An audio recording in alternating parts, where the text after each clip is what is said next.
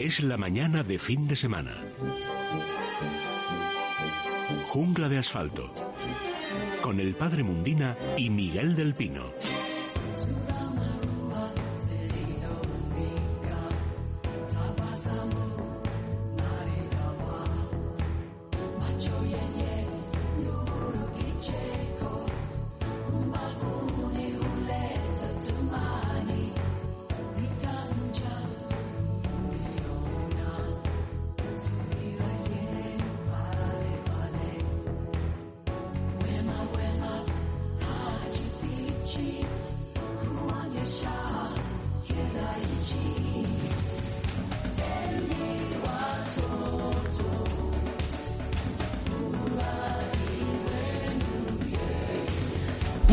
Días a todos, son las 11 y un minuto, las 10 y 1 en Canarias y estamos de vuelta con Jungla de Asfalto, un programa por delante, bueno, pues para este, para este confinamiento, para este particular, eh, bueno, pues eh, reclusión, es que es fea la palabra. Está por aquí Marta.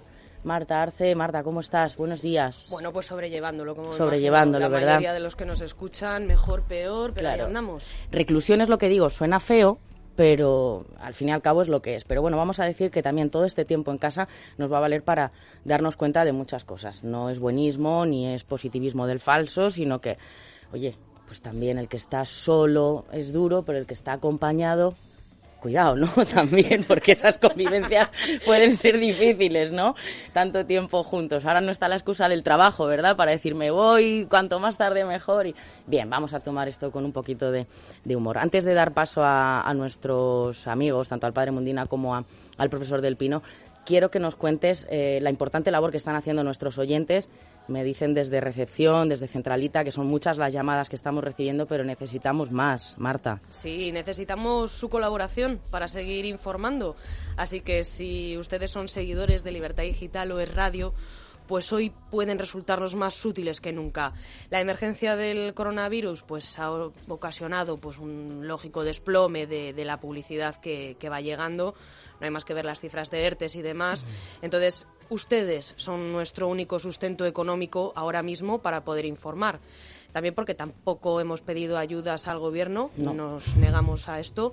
Entonces, les necesitamos a todos y a cada uno de, de ustedes que están demostrando su valía pues en unos momentos muy complicados y pues nada, lo que pueden hacer ustedes es hacerse socios del Club de Libertad Digital y disfrutar de, de un montón de ventajas asociadas que tiene, que esto no es solo pagar, que te, luego hay Hombre, claro, hay muchos beneficios, sí, sí, sí. Y si no quieren hacerse ustedes socios, pues pueden aportar un pellizquín, lo que ustedes puedan. ¿Cómo pueden hacer esto? Pues eh, pueden consultar nuestra página web, eh, Libertad Digital, o pueden llamar ustedes directamente a Centralita. Es el teléfono 91 409 4766. Lo repito, por si acaso. 91 409 4766. Y con respecto a los datos positivos que decías antes, Elia, Venga. a mí hay uno que me llamó la atención. ¿Cuál? Cuéntame. Y es que se está acabando la levadura. Hombre, porque la gente la va por la repostería, Claro. Marta, que está muy bien. A mí misma, yo digo, ¿qué hago? Venga, magdalenas. Que además cuando uno está solo en casa tiene que dar a la cabeza y uno se vuelve muy Totalmente. creativo. Creativo y, además a- algún arguiñano, ¿verdad? algún ferradilla sale de estos, de estos días. Bueno, pues sí, hay que cocinar y con unos kilitos de más también vamos a salir con, con Ay, lustre, sí, eso sí. lustrosos, que dicen en, en mi pueblo. Bueno, está, está muy bien. Repetimos el teléfono, Marta, venga. Es el 91 409 4766. Bien, y como bien ha dicho Marta Arce, nos negamos ¿no? a pedir esas ayudas al gobierno. Claro, es que los intereses que cobran no son solo económicos, ¿no? Si te dan esas prestaciones. Hombre, entiendo que nadie da duros a cuatro pesetas. Que Desde, decía desde luego, desde luego. Bueno, la situación que se está viviendo, Marta, es que creo que sí que hay que dar voz a, a esto, por lo menos eh, a lo que nos va llegando. Y los medios de comunicación tenemos esa, esa labor, ¿no? La de dar voz a los que ahora mismo no pueden expresarse. Hay en hospitales en los que se están viviendo verdaderas, Pues verdaderos verdaderos- dramas. Sí, exacto. Nos llegan muchísimos mensajes de oyentes que nos llaman a, a todos los programas de esta casa, muchos testimonios que vamos recogiendo. Y yo me quedo con, con la situación que se está viviendo en el hospital de Burgos, donde pues eh, un auxiliar de, de enfermería me cuenta que solo disponen de un equipo de protección por turno al día para trabajar en toda una planta de, infectados por coronavirus. Un equipo de protección. Tienen sus mascarillas, sus guantes y demás, pero el traje, todo lo que... El traje completo, lo que se le pide protección completo, eh, estamos hablando de los, de, de los auxiliares de enfermería que están en contacto muy directo con los enfermos, a veces mucho más que los propios enfermeros o que los propios médicos. Estamos hablando de la gente que los limpia, que los alimenta, que él tiene que girar, cambiar la cama, lo que sea, la sábana entonces, eh, esto supone, por si alguien no acaba de entender qué supone tener un único equipo de protección completo por turno en una planta, significa que a la persona que le toca hacer ese día esa labor, se pone el equipo de protección que incluye un gorro de plástico, unas gafas, una mascarilla y todo el cuerpo cubierto de plástico durante ocho horas que dure su jornada laboral eso si no le toca hacer horas extra, y durante esas ocho horas esa persona no puede beber porque no puede ir al baño, porque obviamente no se puede quitar ese traje. En el momento en el que te quitas ese traje hay que... Hay ya se ha roto la protección, claro, sí. Por lo tanto, estamos hablando de unas jornadas laborales durísimas y esto se está haciendo todos los días en el Hospital de Burgos porque no hay equipos suficientes y hay un equipo para el turno de mañana y otro para el, equipo de la tarde. Y ese trabajo lo está desarrollando gente que al final son lo que se llaman esos héroes sin capa, que están peleando. Por esas personas que están muchas veces solas, esos abuelillos que a veces, muchas veces no saben muy bien cómo funciona el móvil o se les ha descargado y no tienen cargador, nadie puede ir a llevarles. No, huérfanos totalmente de, Y están allí solos. Sí, sí, sí, sí, Mira, luego vamos a hablar con Javier Gomá, el filósofo de la, el, ser humano es un animal político, pero también eh, un animal de, dignidad, al menos así debería ser, y él es el filósofo de la ejemplaridad, así nos lo ha contado en cantidad de libros. Y habla de la ejemplaridad, Marta, precisamente en ese sentido, ¿no? que con en la vida ordinaria cada uno puede aportar su granito de arena con su trabajo, sin hacer grandes gestas, ¿no? El héroe verdaderamente es ese. Y en esta crisis nos estamos dando cuenta, la persona que está en el supermercado, el, sanitario, eh, por supuesto los, los militares, ¿no? Que para eso están preparados, y tantos y tantos, la gente que está en el transporte, son esas eh, profesiones, ¿verdad? Que sin mm. ser ingenierías, ¿no? Vamos a decirlo de esa manera, que también son necesarias. Ojo, los científicos están investigando y mucho, pero fíjate todo lo que están aportando. Hombre, yo creo que encima en estos casos en los que estamos hablando de una pandemia es más importante que nunca el individuo. ¿Qué hago yo para evitar poner en riesgo a los demás? Y de esa manera yo creo que mm, podemos controlar esto mucho más rápido que nuestros inconscientes que salen a la calle o que tienen que ir a hacer tres veces la compra en un día y demás. Bueno, es que es que el que es eh, idiota es idiota, o sea, no se puede decir de otra manera, claro, o sea, no lo voy a dulcificar en este sentido, o sea, el que no tiene civismo ninguno, que le vas a pedir en una situación de crisis? No entiende, mira él y por su ombligo y no mira por nada más. Muchísimas gracias, Marta. Y, nada, que hagan esas donaciones nuestros oyentes, que seguro que lo harán y ayudarán a esta casa Libertad Digital, que claro, aullar fuera de la manada cuesta, cuesta caro, es que es así, y mm. por eso necesitamos de su ayuda. Marta Arce, gracias. A vosotros. Bueno, Profesor del Pino, buenos días. Eh, muy buenos días, Elia y Marta, buenos días. ¿Cómo estamos? Pues bien, estamos bien, lógicamente en compás de espera en casa, llevando eso a rajatabla prácticamente y estudiando todo lo que puedo, mm, tomando nota de todas las publicaciones que pueden llegar a mi, a mi mano a través de Internet, que es un arma maravillosa en estos casos, y sacando, sacando conclusiones. También repasando algunos datos históricos sobre las epidemias que también nos enseñan bastante. Claro. Y con una conclusión, que esta epidemia, si es distinta a todas, es fundamentalmente por dos cosas que luego me gustaría comentar. Una es pues la disparatada capacidad de movilidad que tiene el hombre actual, cosa que no ha ocurrido en ninguna otra epidemia precedente, y luego también porque no está testada la base social, es decir, porque no sabemos realmente cuántos infectados hay, aunque se pueden hacer algunas extrapolaciones que es en lo que después me gustaría a mí centrarme para hablar de este tema pues desde el punto de vista científico y por cierto creo que la profesión y la vocación de los científicos va a ser uno de los valores que van a salir muy potenciados después de esta, de esta crisis. Por supuesto, pues luego lo analizamos, Miguel, me parece interesante. La historia está para eso, ¿no? Para echar la vista atrás y, ver esas lecciones aprendidas que ha pasado en otros, en otros momentos. Y, y bueno, sobre eso el ser humano sí tiene datos, ¿verdad? Igual que con lo del tema del cambio climático, lo ponemos aquí, no en duda, sino que decimos, bueno, tampoco hay registros de tantos años como para hacer un balance, un análisis exhaustivo, pero bueno, en este caso, Miguel, eh, tú que has estado estudiándolo, lo vamos a... Además, te pueden leer en Libertad Digital esos artículos que, sigues publicando, ¿eh? Pues sí, muchas gracias. Precisamente, Elia, muchas tonterías se nos van a quitar de la cabeza ahora. ¿eh? Hay que recordar que el, que el llamado presidente Sánchez declaró solemnemente a principio de año un tremendo problema que teníamos en España, la emergencia climática. Hay que fastidiarse, ¿eh? la cantidad de tonterías. Por cierto, fíjate también, Elia, que casi siempre que habla el presidente ahora se, se le olvida también lo de los españoles y las españolas. ¿eh? Ya se van olvidando muchas tonterías y es que esto es una especie de poda en todos los sentidos también, ¿verdad?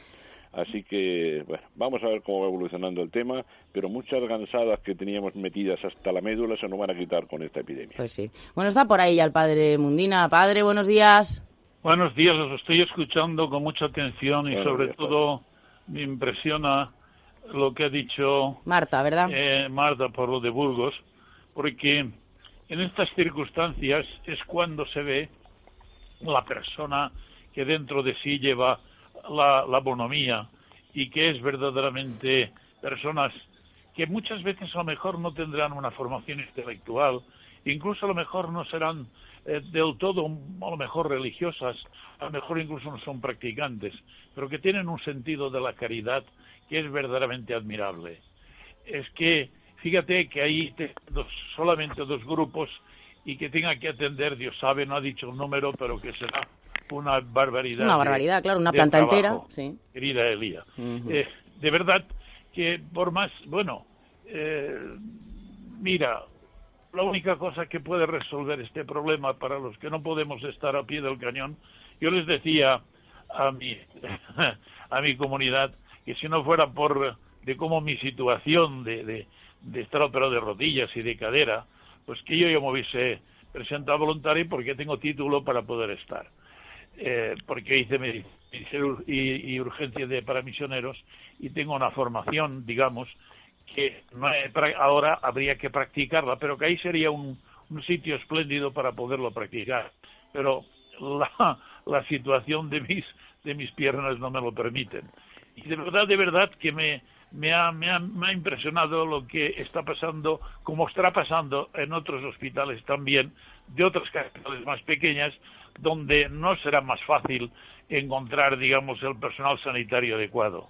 Padre, padre, perdón, están bien todos los miembros de, de, la comunidad, ahora que no hay niños o, jóvenes en el, en el colegio y están ustedes solos, ¿están bien todos los miembros de la comunidad, sí, Sí, no, eso sí. Bueno, eh, mucho. Sí, no nos movemos de aquí. Eh, todos, cada uno, bueno, pues están preparando algunos, están en contacto con, con sus alumnos y con los profesores para que los chavales pues no se aburran en casa y tengan su momento, digamos, de relax, pero que también dediquen un tiempo a aprender lo que les falta, digamos, de asignatura y de, los que, de lo que han estudiado para que realmente aprovechen el tiempo. Claro. Elia, parece que mis, antiguos, bueno, no digo mis antiguos, mis colegas, porque esto, si me permite el padre, la, la vocación docente es parecida al, al, sacerdocio, ¿verdad? Que imprime carácter, es profesor toda la vida y parece que los profesores están trabajando muchísimo, están llevando con una vocación enorme lo de mantener la enseñanza con perdón online online sí, sí. pues fíjate ahora gracias a eso al teletrabajo y tantas cosas le estamos dando verdadera un, un uso adecuado no a esto de, de las redes sociales y a la tecnología que también es, es importante. Bueno 11 y 14 minutos le doy el teléfono a los oyentes 91 5739725 también nos pueden escribir a fin de semana arroba esradio.fm, fin de semana arroba esradio.fm y Diez Rovira María está en la producción teletrabajando también y bueno, pues desde allí nos dará buena cuenta de todas sus, eh, sus dudas. Venga, pues abrimos la ventana. Es la mañana de fin de semana. Jungla de asfalto. Miguel, vamos con ese análisis. Bueno, pues vamos allá Lo primero que a veces la simple estadística, no ya los análisis clínicos y los análisis de laboratorio, sino a veces la matemática, la pura estadística, arroja datos que pueden ser interesantes para, para el control y para la previsión de cuál puede ser la evolución de una epidemia, ¿verdad? En este caso, tenemos el ejemplo de Corea, del que tanto estamos hablando, y es que Corea testó, hizo una encuesta general a la población. Uno de los tremendos problemas y dificultades que nos está presentando este virus es precisamente que, al parecer, todo esto hay que decirlo siempre con mucho cuidado hasta que no haya demostraciones científicas. Yo no me quisiera salir para nada del terreno científico, ¿verdad? Y parece ser, parece casi seguro, que los asintomáticos contagian. Es decir, que puede haber muchas personas que durante semanas han ido por la calle tranquilamente y tal, perfectamente sanos en apariencia, pero portando un virus que solamente les habrá producido algún pequeño catarro de esos que tenemos tan frecuentemente, sobre todo en primavera, o incluso nada. Esas personas parece que contagiaban. Al no saber quiénes eran y sobre todo cuántos eran, entonces no podemos tener datos sobre cuál es el índice de letalidad, de mortalidad que tiene este virus, ¿verdad? Si hacemos algunas comparaciones, mm, estos virus son virus relativamente frecuentes en murciélagos, en pangolines y algunos otros mamíferos, ¿verdad? Y entre sus características principales están unas proteínas de las que se adhieren a la cubierta del virus. Recordemos, porque no todo el mundo tiene por qué ser experto en biología, recordemos que un virus no tiene más que una molécula de ácido nucleico dentro, puede ser ADN o ARN, y en este caso es ARN, y luego una cubierta, a la que se llama cápsida. Bien, cada cápsida está formada por una serie de piececitas que se llaman capsómeros. Bien, dentro de, esos, de esa cápsida va encerrado el virus, el ARN en este caso junto a las proteínas que forman la capsida se pueden sumar una serie de moléculas, como por ejemplo azúcares, lúcidos, que lo pueden hacer más o menos pegajoso, etcétera, etcétera. Pero parece que este tipo de virus tiene unas proteínas muy especiales que se enrollan en espiral y que más o menos toman la forma de una espiga. Esas proteínas en espiga caracterizan esos virus tan típicos, repito, de murciélagos, de pangolines y de otros animales que no tienen por qué, sería una cosa impensable, que pudieran mezclar su camino evolutivo con el hombre, salvo por esas costumbres de la llamada alimentación o cocina especial china que se comen todos esos animales, como pasó en ese mercado extraño de Wuhan donde se inició. Parece que, siempre digo, parece que se inició la pandemia. Eh, abre un campo científico muy interesante estudiar esas proteínas, esas proteínas en espiga que diferencian estos virus de otros, porque por ahí podrían encontrarse las claves de cómo entran los, los virus, cómo entran en las células defensivas, cómo burlan las puertas de entrada de la defensa del organismo. Esto es una interesantísima vía de estudio. Pero volviendo al tema del, del test, de la, del control de la población, los virus anteriores de este tipo, como fueron el SARS-1, este, aunque decimos el COVID, el COVID no es el nombre del virus, COVID es la enfermedad que produce, ¿eh? y el virus se llama SARS-CoV-2. Bueno, pues comparando el SARS-CoV-2 con el SARS-1, el que hace unos años nos atacó, o con el MERS, que también nos atacó hace años, y son de la misma familia, ninguno tuvo un índice de mortalidad mayor entre el 3 y el 6% excepcionalmente, pero lo que cabe esperar de un virus de este tipo es que no supere una mortalidad entre el 1 y el 2 o 2,5%. Y los datos que estamos viendo día a día cuando salen las tremendas estadísticas, es que estamos registrando en España un 10% prácticamente de muertos. ¿eh? Eso genera un monstruo, hombre, no como el ébola, que mata más del 50%, pero genera un monstruo que no es así, no es, no es real. Vamos a ver, lo que ocurre es que esas cifras dramáticas, no se nos olvide que detrás de cada número hay una persona, ¿verdad? Eh, esas cifras hay que diluirlas entre lo que será, lo que se descubrirá algún día o no, no lo sé, cuál es el número total de infectados. Si suponemos que este virus tiene una mortalidad, pongamos, del 2%, del 1,6%, del 1,7%, del 1,8%, 2%, estaríamos hablando de unas 800.000 personas infectadas en España, muchos de ellos asintomáticos y, por tanto, no descubiertos. Como esas personas no se distinguen de las que no tienen contacto con el virus han estado por ahí disgregando el virus y provocando que el contacto sea y el contagio muchísimo mayor. ¿eh? Atención que esto no es malo, lo que estoy diciendo no es malo, ¿eh? no quiere decir asustar porque hay muchísimas personas que pueden contagiar, sino disminuir precisamente la peligrosidad del virus que sí ha matado a un número enorme de personas, pero en una población infectada muchísimo mayor, por lo que el porcentaje se diluye. ¿eh? Tampoco es, podemos decir, dentro de las tremendas críticas que podemos hacer a todos los que han intervenido en el gobierno, tampoco hay que decir que nos estén engañando, es que no se sabe, no se sabe cuál es el número de contagiados. De manera que lo antes que se pueda, cuando termine el problema de, los, de, las UBIs completamente abarrotadas y tal, cuando la ciencia tenga un poquito de relax para poder trabajar con más tranquilidad, habrá que ver dos cosas, dos cosas. Primero, serán importantes los análisis de los que tienen ya el virus, los que lo tienen, para aislarlos, lógicamente, ponerlos en situación que no puedan contagiar pero será también importantísimo, y esto es lo que yo me permitía eh, decir en el artículo de la semana pasada, que escribí en la semana pasada en Libertad Digital, un artículo de pura divulgación, no, trataba de ser científico, pero que sé que ha tenido mucha respuesta y lo agradezco, hay que ver qué personas tienen anticuerpos. Tener anticuerpos quiere decir que han estado en contacto con la enfermedad y que han conseguido superarla. Esas personas son las que yo decía que se convierten en un, en un ejército potencialmente valiosísimo desde el punto de vista social, porque es posible que puedan donar plasma que pueda ser eficaz contra la enfermedad. Y no estoy diciendo ciencia ficción, porque así se consiguió a principios del siglo XX paralizar una enfermedad terrible que se llamaba garrotillo. Estaba producida por una bacteria, no era vírica, pero que mataba a muchísimos niños. Yo recuerdo incluso en el colegio ver a alguna compañera cuando éramos pequeñitos que murió por esta enfermedad que fue la difteria. La difteria y el tétanos se han podido combatir fundamentalmente gracias a la sueroterapia. Pero atención, aunque en esta semana ha habido dos laboratorios españoles que están iniciando ya seriamente los trabajos para poder tratar a los enfermos con sueroterapia, esto no se hace en 24 horas. Hay que aislar los anticuerpos, que es una palabra un poco misteriosa, no son más que proteínas proteínas pequeñas del grupo de las globulinas, que se llaman así porque tienen forma esférica, globulitos. ¿eh? Hay que aislarlas, hay que concentrarlas, hay que saber cuáles de esas globulinas presentes en el suero son las que pueden combatir la enfermedad. Todo esto se consigue, ya digo que se ha conseguido con otras enfermedades, pero se consigue poco a poco, lentamente. De hecho, recordemos que el ébola que mata, como digo, más del 50% en África de los, de los atacados. Cuando se presentó algún caso en España, recordáis este sacerdote que el pobre murió y alguna misionera, se pudo combatir, se pudo atacar con suero, con que donó una monja, por cierto, que donó una monja eh, africana, que, bueno, que es europea, pero que trabajaba, que luchaba en África y que fue quien lo donó. Entonces es muy posible el suero sea la primera terapia que se pueda aplicar, pero atención, no es un milagro que se vaya a conseguir en un par de semanas, ¿eh? hay que luchar mucho, hay que trabajar y lo vamos a dar solamente como una ilusionante vía en espera de que dentro de unos meses podamos tener la vacuna.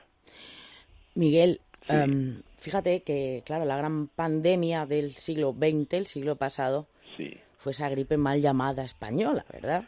Sí, efectivamente. Eh, mal llamada española, obviamente, porque, bueno, en España, al no ser beligerante en, esa, en la guerra mundial, pues hablaba más en los periódicos sobre eso también. Bien. Sí, Pero, bueno, eh, veo algunos titulares que la verdad, claro, son alarmantes. Yo creo que tampoco hay que, hay que llegar a eso, ¿no? Porque la vanguardia, por ejemplo, dice el, el COVID-19 tendrá un impacto global mayor que la gripe española de 1918. No lo creo. Claro, claro, por eso digo, cuidado también con esas noticias, porque Mira, la, gripe española de 1910 se llama así, como tú dices muy bien, porque al no estar España implicada en la guerra mundial, pues eh, las noticias se publicaban aquí en el resto de Europa. Esa, mira, tuvo una cosa, dos cosas muy curiosas con referencia a otras pandemias. La gripe española se, trasladó de Occidente a Oriente, al revés al que revés. la mayoría, ¿eh? se originó en Estados Unidos y fueron precisamente los, pues, los, heroicos soldados ¿eh? que vinieron a, salvar Europa precisamente desde Estados Unidos los que la difundieron y mató, atención, ¿eh? mató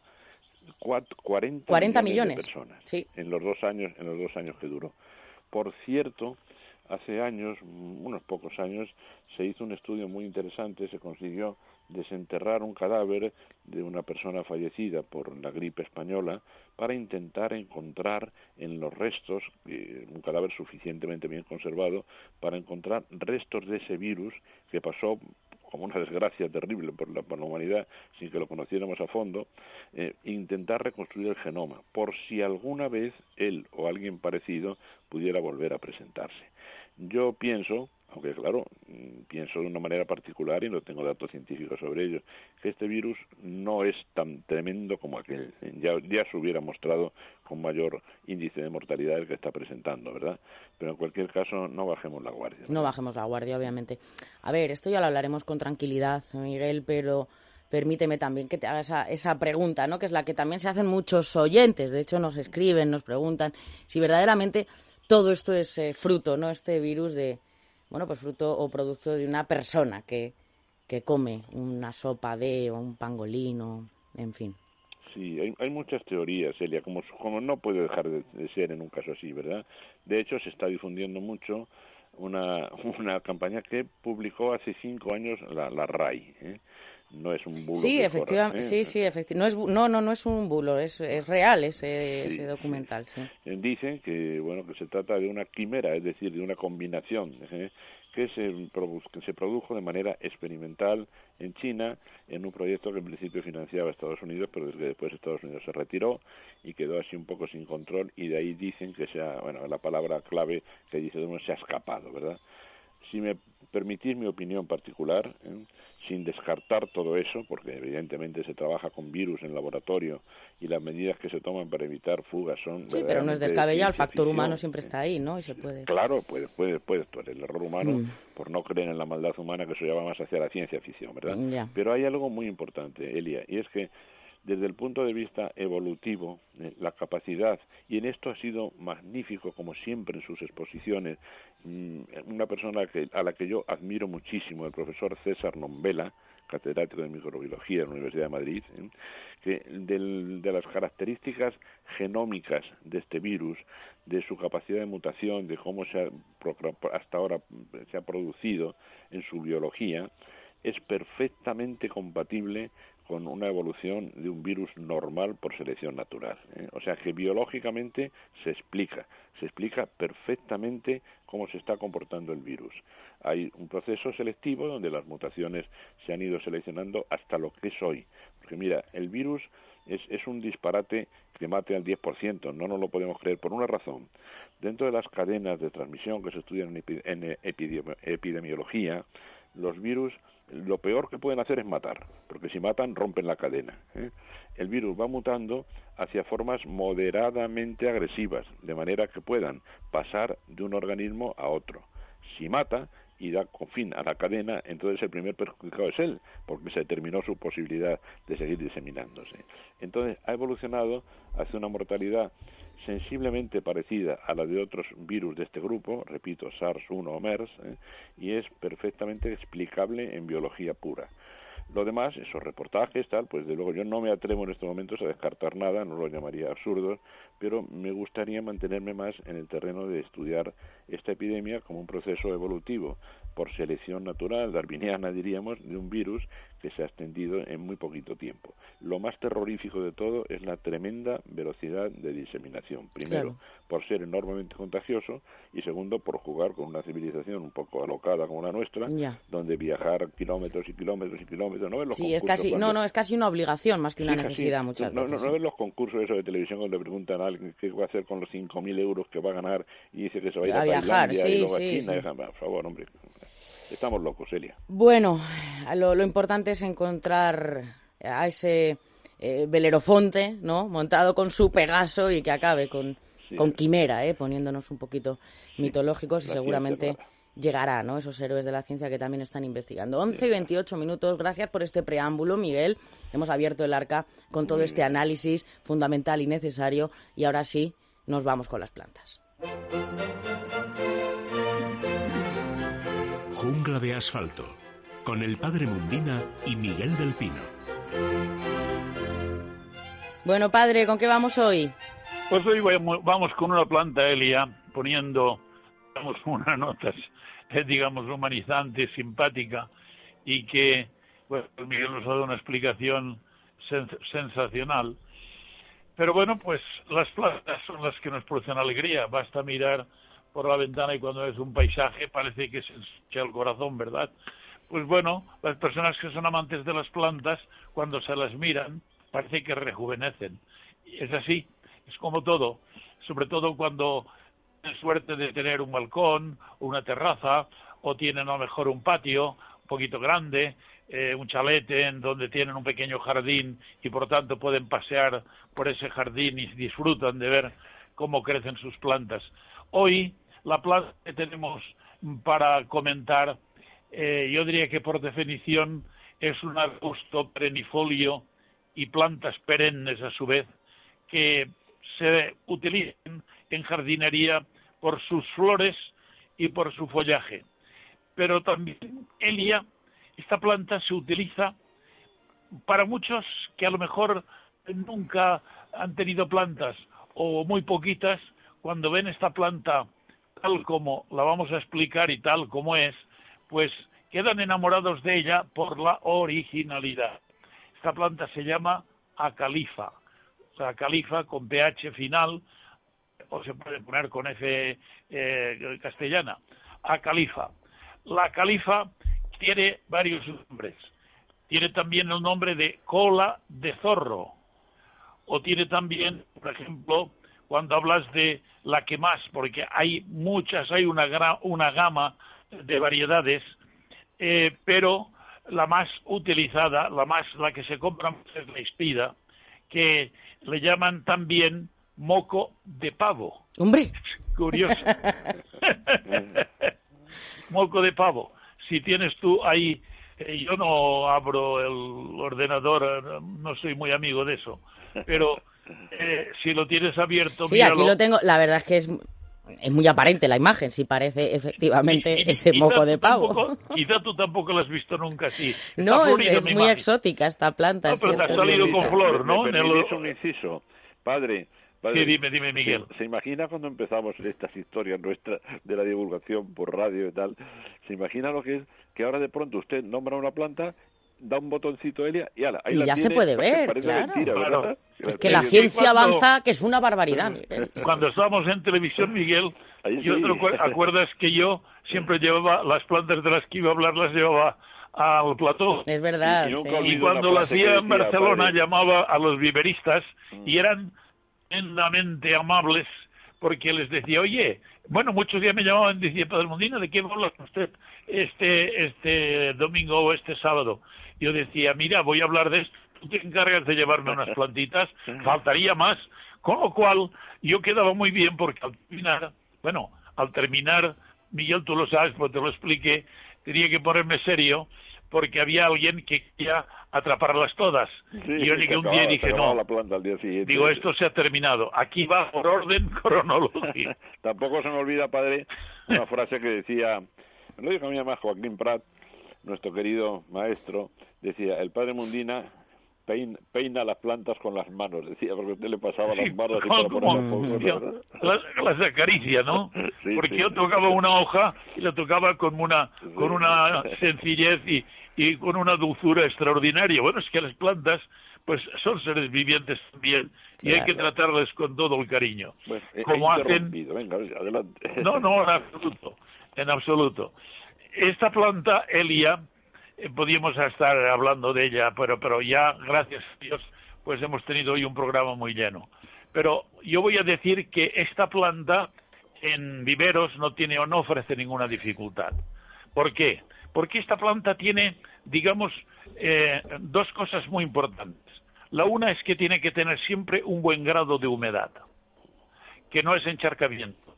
Y para ello yo siempre aconsejo poner un plato debajo de la planta con arena de río y con algún poco de garbancillo y muchas veces para encharcarla la regaremos, pero luego el agua restante la pondremos en la arena y si se seca por eh, la temperatura, porque claro, esta, eh, esta florece un par de veces, una en el otoño y otra, digamos, en, en el verano.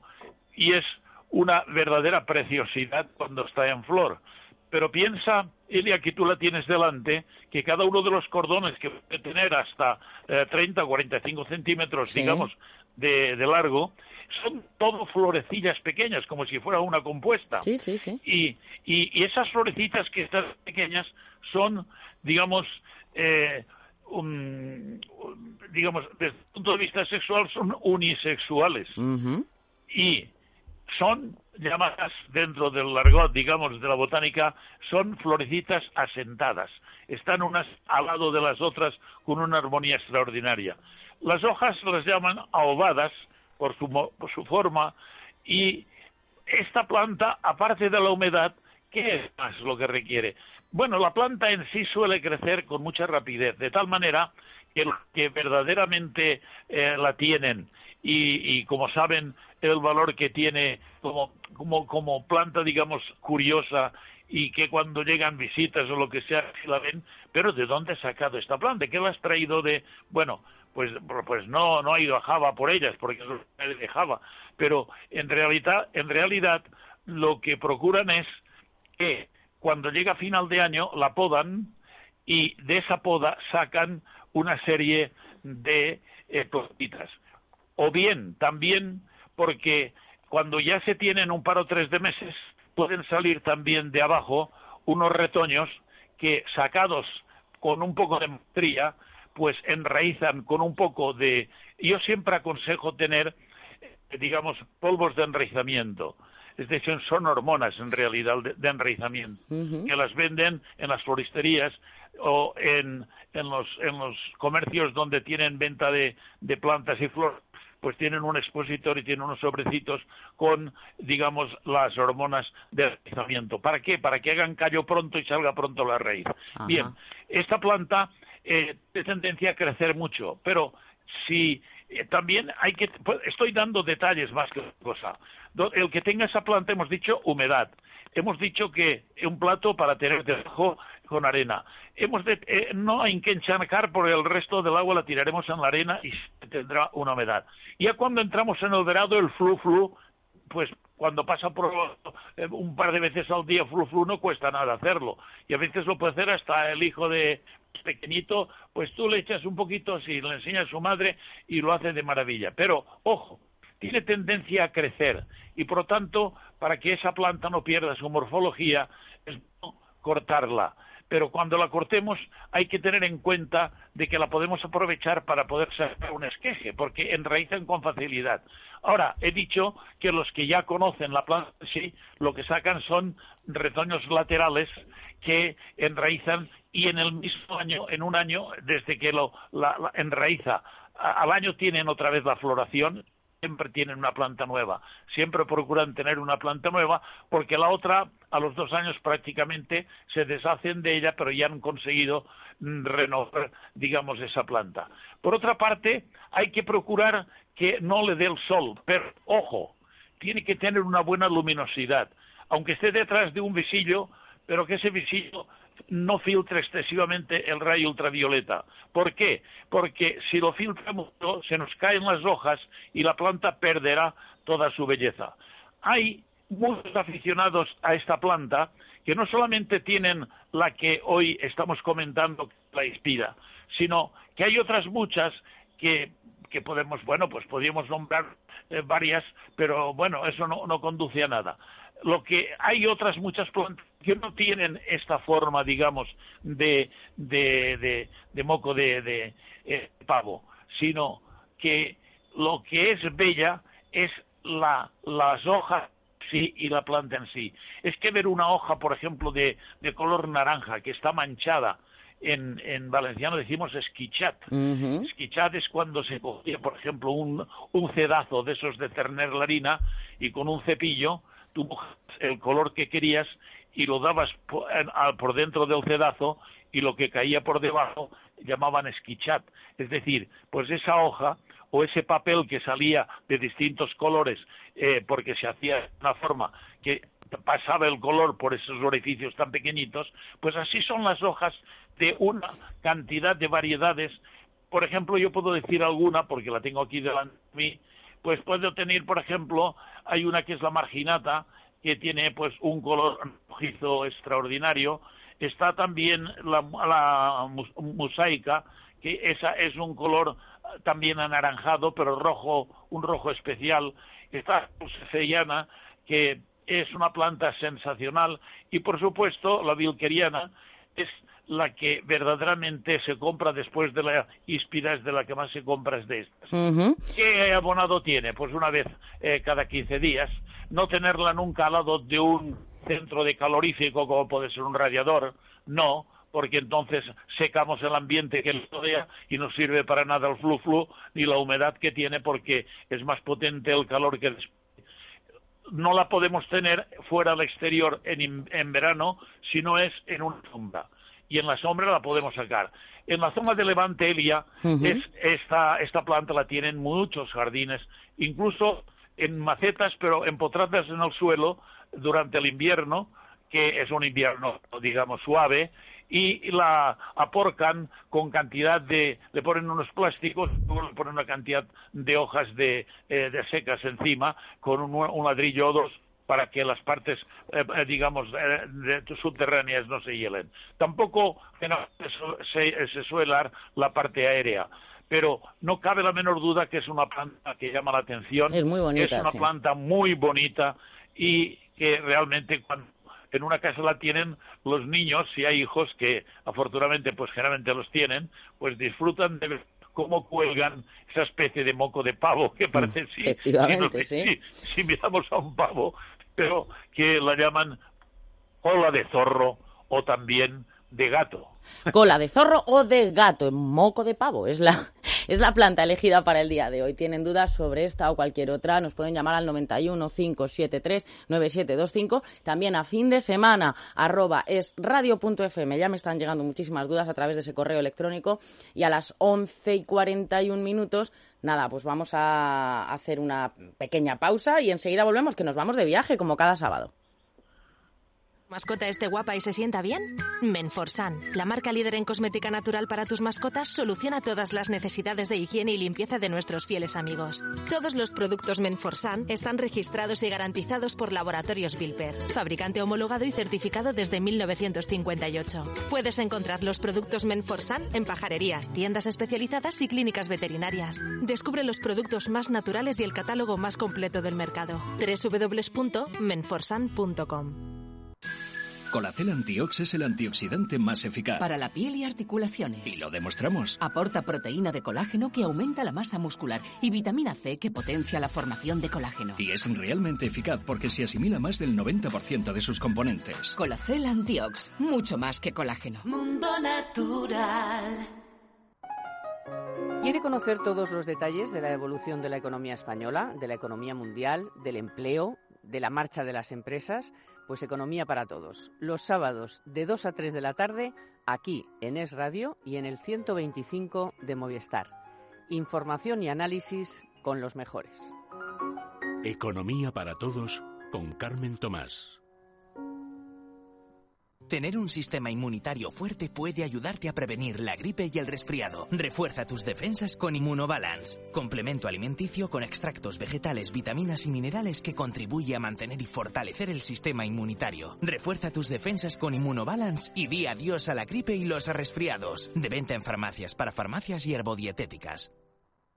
¿Quieres que tu mascota esté guapa y se sienta bien? Menforsan, la marca líder en cosmética natural para tus mascotas, soluciona todas las necesidades de higiene y limpieza de nuestros fieles amigos. Todos los productos Menforsan están registrados y garantizados por Laboratorios Bilper, fabricante homologado y certificado desde 1958. Puedes encontrar los productos Menforsan en pajarerías, tiendas especializadas y clínicas veterinarias. Descubre los productos más naturales y el catálogo más completo del mercado. www.menforsan.com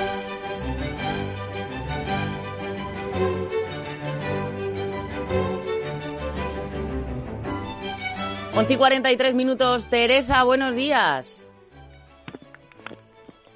Teresa, muy buenos días. Hola. Hola, buenos, días. ¿Cómo estamos? Bueno, pues estamos, que, estamos. que no es poco. Bueno, perfecto. ¿Dónde nos llevas? Pues mira, vamos a Navajas. Ajá. A Navajas. Es una visita que recomendamos en cuanto sean posibles los desplazamientos. En Castellón, comarca de Río Palancia, se encuentra Navajas, Navaises en valenciano, Uh -huh. a 383 metros de altitud y muy próxima al río manantiales, aguas curativas, cascadas y un olmo en el mismo centro de la población, plantado hace varios siglos, que figura en el mismo escudo de la localidad junto a la torre árabe de Altomira. Son sus dos iconos. Navajas fue propiedad de los árabes, pertenecía a la taifa de Valencia, recordamos todos los reinos de taifas cuando íbamos al cole, pues la, taifa de Valencia era uno de ellos, siendo su último gobernador Zaib Mabu Zaib y pasó a manos cristianas en 1238 con Jaime I. Tras la expulsión de los moriscos en 1610, se otorga Carta Puebla Navajas, un documento entregado por los reyes cristianos con el que se reconocían una serie de privilegios a grupos de población al repoblar precisamente las zonas. Los principales recursos de Navajas son la agricultura, tanto de secano como de regadío, y el turismo, que se puede decir empezó ya en el siglo XVIII, porque muchas familias de Valencia eligieron esta localidad para construir sus residencias de verano del siglo XVIII son el edificio del ayuntamiento y varias mansiones situadas en la parte también el edificio el del ayuntamiento en la parte alta de la villa, el antiguo. Igualmente, del siglo XVIII es la iglesia parroquial de la Inmaculada Concepción, con un camarín dedicado a la Virgen de la Luz, patrona de la villa. También se la conoce por ese nombre. Son de admirar los retablos cerámicos que encontramos en algunas fachadas mm, con motivos religiosos, Plaza del Olmo 1, Plaza de la Iglesia 6, Calle de los Santos de la Piedra 18, entre otros. En cuanto a naturaleza, empezaremos por el Olmo de la Plaza, plantado en 1636 por Enrique Pastor, como se puede leer en la placa situada en el basamento de protección que lo rodea. Sus cifras 13 metros 87 de altura, 6,30 de perímetro de tronco, ocupa una superficie de 227 metros cuadrados y 383 años de historia compartida con los vecinos de la villa. Ha recibido varios honores, se le ha dedicado un himno, dos matasellos de correos, un cupón de la ONCE y ha sido elegido Árbol de España 2019. Anda, mira. Claro. no, yo lo conozco, vamos, estuve hace muchos años por allí veraneando y una maravilla de, de pueblo y de entorno. Capítulo aparte merecen las fuentes y los manantiales. Manantial de la Esperanza, a un kilómetro de la población, fuentes de la Peña, del Hierro o de los Trece Caños, de los Baños, las tres se consideran medicinales. El Mirador del Paraíso, imagínate lo que se puede, puede ver por ahí, y una bella cascada de 30 metros, el Salto de la Novia, con una leyenda triste. tiene, tiene pinta ya por el título. Pinta, ¿verdad? pues eso, pues una novia se precipitó al vacío intentando saltar el río por la creencia de que así se lograba la felicidad en el matrimonio. y el novio murió junto a ella es una leyenda triste. Eso te iba a decir, es leyenda, ¿no? Es leyenda, se, tiene como tal, pero vamos, la leyenda pues es tristísima y horrible, pero el sitio es precioso. En las páginas del ayuntamiento, Rutas de las Fuentes y Rutas, es otra más, y Rutas y Senderos en Navajas, encontraremos nuestra o nuestras rutas que podremos realizar en cuanto acabe esta temporada de confinamiento. Vamos con la fauna. Navajas, situada en los entornos de la Sierra Calderona y los embalses Arenoso y Regajo, presenta una gran diversidad. Abubilla, Chotacabe Aspardo, Águila Culebrera, Martín Pescador, Herrerillo, Capuchino, Búho Real, Bisón Americano, Zorro, Gato Montés, jabalí, jineta, nutria europea, lubina negra, anguila, culebras de herradura, escalera y viperina gastronomía en Navajas eh, y en la comarca de Alto Palancia. La cocina ofrece confortantes platos de guisos, ollas, eh, cocidos, pero ahí los llaman ollas, carnes, algunas, algunos platos con nombres curiosos, buñuelos de hoja con borrajas y ajo aceite de palo, parecido al ajo aceite que conocemos, pero incorporando bacalao y patata cocida postres caseros y buenos vinos de la tierra de Castellón. Nuestros conductores, siempre prudentes, los degustarán ya en casita a su regreso. Me parece que se ha cortado algo. ¿Teresa? Sí. No, no, no, creía, oía un vacío y no sabía muy bien qué pasaba. Bueno, Te estamos pues, escuchando. Pues ya está, pues pues un abrazo a todos y que llevemos toda esta temporada pues como es Como se pueda, claro que sí. Bueno, pues gracias por esa excursión a, Navajas, Teresa. Y ahora sí, a las 11 y 48 minutos pues nos vamos al arca. Miguel, ¿estás por ahí? Por aquí hemos intentado un soplo de aire fresquito también. Bueno, Miguel. Sí, además hay que conocer cada vez más y, viajar cada vez más por España, eh, ahora cuando podamos ya empezar a salir. Yo tengo un mensajito, Elia, sobre de nuestros amigos de Menforsan, que, cuidado por favor con, utilizar cuando sacamos al, perro a, pasear y tal, que cuidado con los detergentes humanos, es que, es que sabemos que hay que le dar hasta las patitas con agua con lejía, por favor. ¿eh? Es que sí, eso lo están, yo lo he escuchado ya eh, a varias personas y no creo que sea lo más apropiado, pero bueno. No, no, por ejemplo, me decía el, doctor Picabea que simplemente con cualquiera de los champús de Menforsan, eh, muy diluidos en agua, es en realidad parecido a un jabón con lo que le podemos lavar las patitas y la parte baja del abdomen y tal cuando volvemos de paseo. ¿eh? Muy bien. Me ahí con sus desinfectantes luchando y me había dado este mensaje diario que es importante. No irritemos al pobre perrito las patas. Con cualquiera de los champús que tengan en casa de Menforsan, cualquiera de ellos diluido en agua, hacen un agua jamonosa estupenda. Bueno, Miguel, nos planteas en el arca fauna en clausura. Sí, sí. Eh, la fauna está en clausura. Desde luego, desde luego. Y eso pues tiene una serie de problemas y tiene también algo bueno para ellos porque si recordamos que el perro es un animal social, pues hombre, va a estar fastidiado por no poder salir a correr. Pero yo creo que muchos perros dirán, oh, qué bien, amitos, los amitos en casa con nosotros, estos, estamos en, otra vez en jauría como nuestros ancestros lobunos, ¿verdad? Entonces, por una parte, eh, sí, para los animales de compañía, por lo menos salen del aislamiento. Eso sí, habría que mantener muy estrictamente las normas de educación y de convivencia en casa, ¿verdad? No consentir que el perro en este caso pues se vuelva excesivamente eh, juguetón, destrozando cosas por, por el confinamiento. Y en cuanto a la salida a la calle, bueno, pues que no abusemos, por favor, que seamos responsables que lo saquemos y no abusemos. Y el gato, ¿cómo están los gatos, Celia? El gato está feliz, porque el que no sale normalmente, pues ahora es cuando está todo el día tan a gusto ronroneando junto a su amo, ¿verdad? Pero bueno, lo que en este momento nos preocupa es las salidas con el perro, ¿eh? las salidas con el perro y sobre todo la higiene al volver de casa y que no utilicemos tampoco productos irritantes para querer tenerlo como si fueran los cacharros de la cocina, ¿eh? que no es eso, que no es eso. Creo que ha sido un buen consejo el de, el de Menforsan, como siempre, esta semana. Por supuesto. Bueno, nos está escuchando nuestro veterinario de cabecera. Bueno, qué bien, qué bien, mi querido Oscar. Efectivamente, Oscar, buenos días. Buenos días a todos. Hola, Oscar, buenos días. Vamos a ver, Oscar, está siendo ya sé que nos podrías aportar muchísimas cosas particularmente y personalmente, pero está siendo un portavoz muy interesante para nosotros al transmitirnos también lo que os va diciendo el Colegio de Veterinarios. ¿eh? Hace que nuestros oyentes participen también como si fueran unos minúsculos veterinarios cada uno en su casa, ¿verdad? ¿Qué, ¿Qué, normas tenemos esta, en esta semana que ha pasado?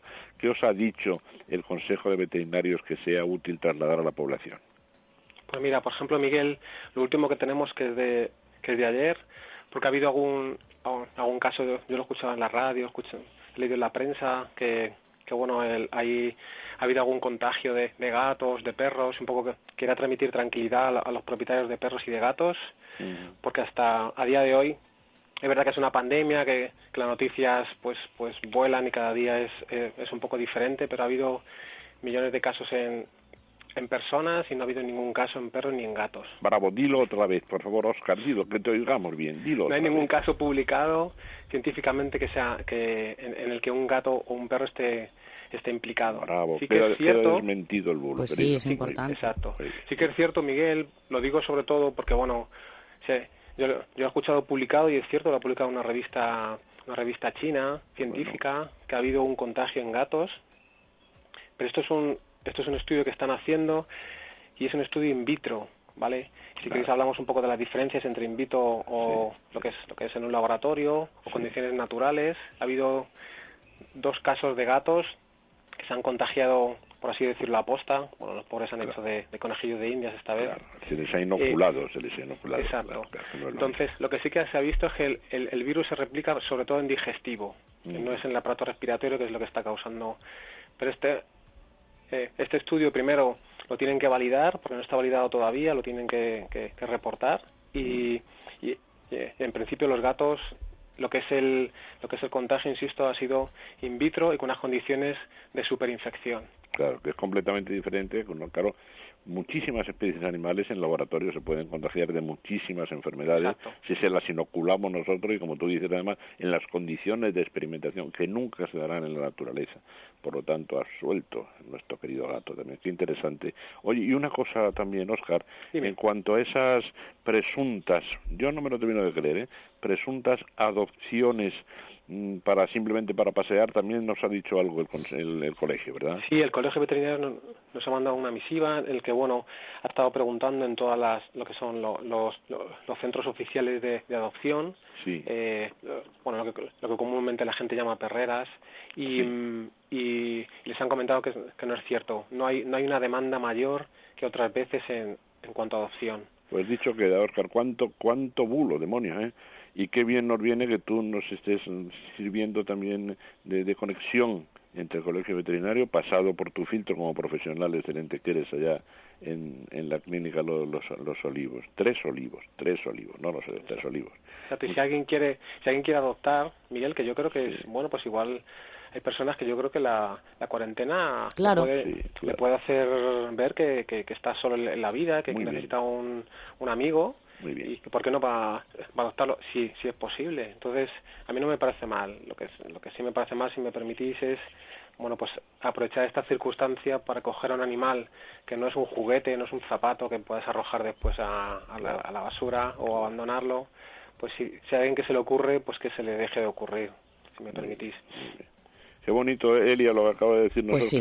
sí, además siempre lo decimos con respecto al abandono, ¿no? Cuando llegan esas épocas como la Navidad y todo esto, que, que a Dios gracias ya no se ven en los escaparates que esos perros, esas mascotas que, que incitaban ¿no? a la compra compulsiva. Y en este caso, bueno, pues ahora, ¿no? Por estar encerrados y sentirse solos, venga, pues cojo un perrito, ¿no? Y luego, pues... hasta hasta que acabe esto. No, no, es, es algo que, que es para, para toda la vida, no, pero por lo menos hasta, hasta que dure nuestro animal y, será un amigo, como bien ha dicho Eso, eso, si necesita un amigo, qué bonito, qué bonito la salida. Es verdad, es verdad. Bueno, pues eh, Oscar, muchísimas gracias, Oscar Un abrazo. Y hasta la próxima. Gracias por tenernos informados. Bueno, voy con una duda que nos llega a través de nuestro email, padre. En este caso es Carla de Cuenca y nos habla de su violeta africana. Dice que tiene una y que desde hace tiempo está empezando a observar que salen hongos, que no sabe si es por exceso de riego o por otra razón. Naturalmente, ella ha dado en el clavo. Exceso de riego y sobre todo cuando riega que no moje las hojas. Eso es importante.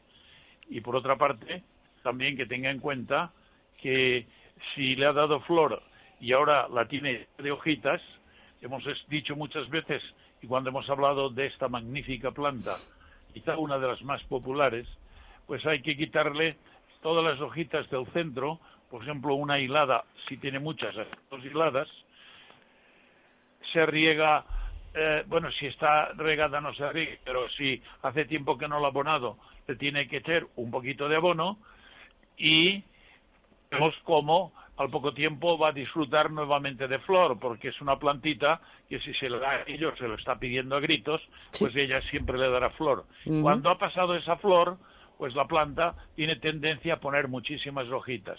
Bueno, pues la deja descansar eh, 15 o 20 días, quita las hojitas que van saliendo y y la bona y, tendrá nuevamente flora. La floración la da con mucha frecuencia durante el año. Pero bueno, hay que conocer estos pequeños detalles, porque el mundo de las plantas es igual que el ser humano. Eh, tú si a un ser humano lo tratas con cariño, con afecto, con amor, etcétera, bueno, pues es capaz de doblar hasta el más eh, eh, carácter, eh, digamos, revolucionario. Claro, claro. Bueno, pues con, con, amor y cariño nos vamos a despedir, que volvemos mañana. Miguel. Muy bien, pues hasta mañana, padre Elia. Pues que paséis una, una muy buena tarde. Un beso, padre. Y que paséis, y bueno, ha sido muy interesante lo que ha dicho la señorita, que piense la gente que si quieren escuchar esta emisora que es maravillosa, bueno, pues cada uno, dentro de sus posibilidades, pues que eche una manita. Que aporte su granito de arena, claro que sí. Cuando estamos en confinación, lógicamente todas las emisoras pues tienen el 80% de la publicidad, pero hay algunas que son estatales que, que sacan a lo mejor mil, cinco, mil y pico millones de beneficio al año, pues no obstante les dan eh, quito 20 millones. Claro, bueno, que, que, colaboren con nosotros nuestros oyentes y seguro que lo, lo hacen, de hecho lo están haciendo. Padre, un fuerte abrazo, hasta mañana. Gracias. Miguel, gracias. Adiós, hasta mañana. Bueno, las 8, pero las 8 no, las 11 y 58 minutos. Nada, vamos a hacer una brevísima pausa y enseguida volvemos, que hasta la una y media continúa la mañana de fin de semana. Hasta ahora mismo.